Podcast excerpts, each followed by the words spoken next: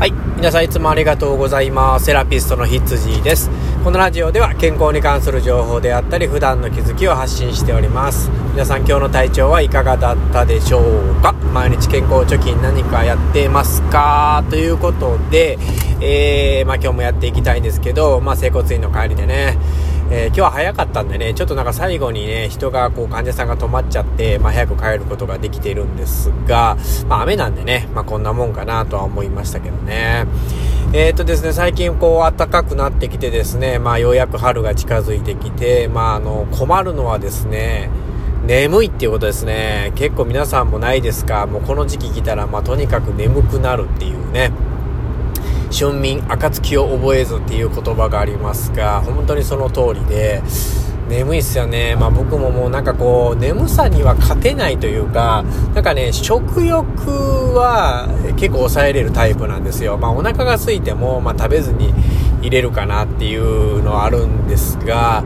あ眠さだけはね、どうも勝てない体質のようですね。だからもう眠い時はもうとにかく寝るっていうね、ことをしてます。僕はね。うん。だから、あの、東洋医学で言うとですね、もう、あの、寝ても寝ても、まあ、眠いような人っていうのは、まあ、元々のね、腎臓の働きがちょっと弱いっていうようなことが言われてますので、まあ、そんな方はね、あんまりこう、無理しないようにね、まあ、疲れを溜め込むと、結構こう、あの、腎臓の病気だったりとかね、まあ、その、なりやすい傾向にあるのかもしれませんから、まあ、あの、一応ね、まあ、東洋医学って結構統計学みたいなところがあるので、まあ、あの、いかんせんね、嘘ではないとは思いますので、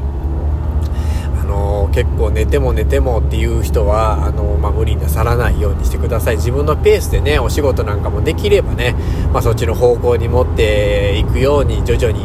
していただいた方がいいんじゃないかなというふうに思うんでね。特にまあ時期的なものもありますし、体の変化がね、この時期は起こりますから余計にね、まああの疲労も抜けにくいということで、まあ体がまだ暖かさに慣れてないんですね。うん、まあ僕もそんなような状態が最近起こってますので、えー、まあ、まあなんとか頑張っていきましょうということですね。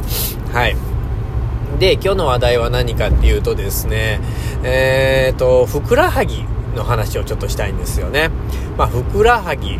てね、一般的には言いますが、えー、まあ、専門用語で言うとですね、皮腹筋とかね、ヒラメ筋とか、後頸骨筋とかね、まあ、そんな、あの、筋肉が重なり合ってできた総称で、えー、ふくらはぎっていう風に言われるんですね。まあ、皮腹筋のことを、まあ、やっぱりそういう感じなんですけれども、も、えっ、ー、とね、これがですね、ここの筋肉がですね、ふくらはぎが異常にやっぱり硬い方っていうのがいるんですよね。まあ、どういう方かっていうとですね、まあ、あんまり言い方は悪いんですけども、あの、太ってる人ですね。まあ、体重がやっぱり重くて、まあ、あの、自重がね、まあ、足の方にかかりすぎてる人っていうのは、まあ、硬くなるんですよね。まあ、これはまあ、わかると思うんですね。あとはね、こう、普段から、まあ、スポーツ、特にスポーツなんですけど、あの、ジャンプをよくする人ですね。まあ、この人も、ふくらはぎが結構硬くなりますね。で、えっと、じゃあ、なんで、まあ、比重がかかるから硬くなるって、いや、それまでなんですが、まあ、特にどこの影響で硬くなるのかっていうことが、あの、あるんですね。まあ、それは何かと言いますとですね、実は足首なんですね。足首の関節っていうのはですね、まあ、あの、いくつかの骨が、まあ、関節をなして足首になっているんですけれども、あの、触ってみたりとか動かしてみたりしたらわかるんですけども、あの、あの、ふくらはぎがガチガチの人の足首ってね、すんごく硬いです。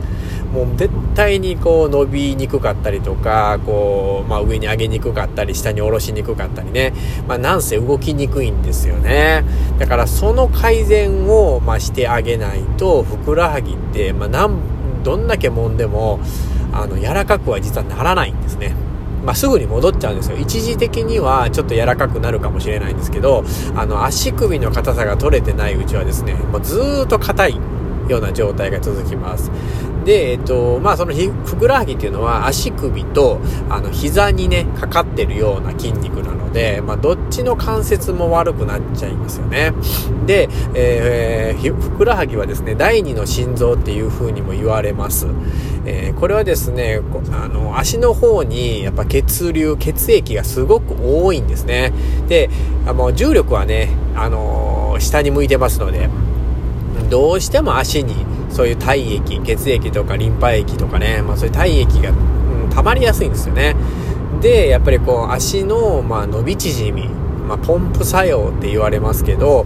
ふくらはぎのね、その伸び縮みをすることで、ポンプ作用が働いて、え、心臓にそういう血液なり体液ね、他の体液っていうのが帰りやすくなるっていうことで、心臓のね、や、あの、役割の、えー、手助けをするっていうことで、第二の心臓っていう風に言われてるんですけども、この、えー、第二の心臓であるふくらはぎが硬いとですね、その役割をなさないっていうことになりまして、まあ、肩こりにつながったりとかね、まあ、上半身の不調にもつながってくる。くるっていうことですね。だから健康には、そのふくらはぎの柔らかさっていうのが非常に重要だってということなんですよね。でもまあ皆さんがふくらはぎを柔らかくするって言ったら、まああのアキレス腱伸ばしとかね、あのふくらはぎを直接揉むとかっていうイメージがあるんですけれども、あの、まあ専門的に考えるとですね、この足首に対して何らかのアプローチをしないといけないっていうことなんですね。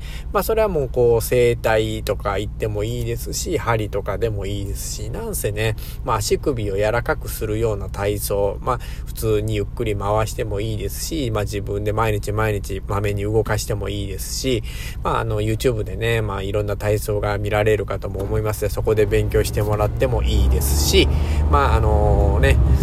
あんまりね、その足首に対して何かをするっていうのがね、そのあまりこうイメージがないというか、まあ僕らは結構この治療科なんで使うんですが、あの一般の人っていうのはね、その足首に痛みが出なければ何も問題がないって思っている方がほとんどなので、まあ実はそうじゃなくて一回あの足首の硬さを確かめてみて、自分はどうなのかっていうところをチェックしてほしいですね。で、やっぱ硬いわっていう人はですね、まあ、ふくらはぎを触ってもらったら、また、あのーおまけに硬いということなので、まあ、足首をどうにかしてこうストレッチなり、うんまあ、刺激を入れてですね、まあ、柔軟性を出してあのガチガチの人はですねふくらはぎをまあしっかりと足首を使って柔らかくしていくというねことも意識してもらったらいいんじゃないかなっていうふうに思います。これはね普通の人じゃなくても、まあ、あの治療家さんでもねあのこれを応用してあの治療に励んでもらってもそのふくらはぎが硬くてあの足がよくつるとかねあのよく痛めるっていう人はあのそういうアプローチもしてもらえたらあの何らかの変化が起こるかもしれませんので一度試してみてください。ということで今日はあのふくらはぎの硬い人は一度足首を確かめてみてという話をさせていただきました。次回もね何かちょっとこう少しでも役に立つようなお話をねさせていただければというふうに思いますのでどうぞよろしくお願いします。セラピストのヒッツジーでした。ではでは。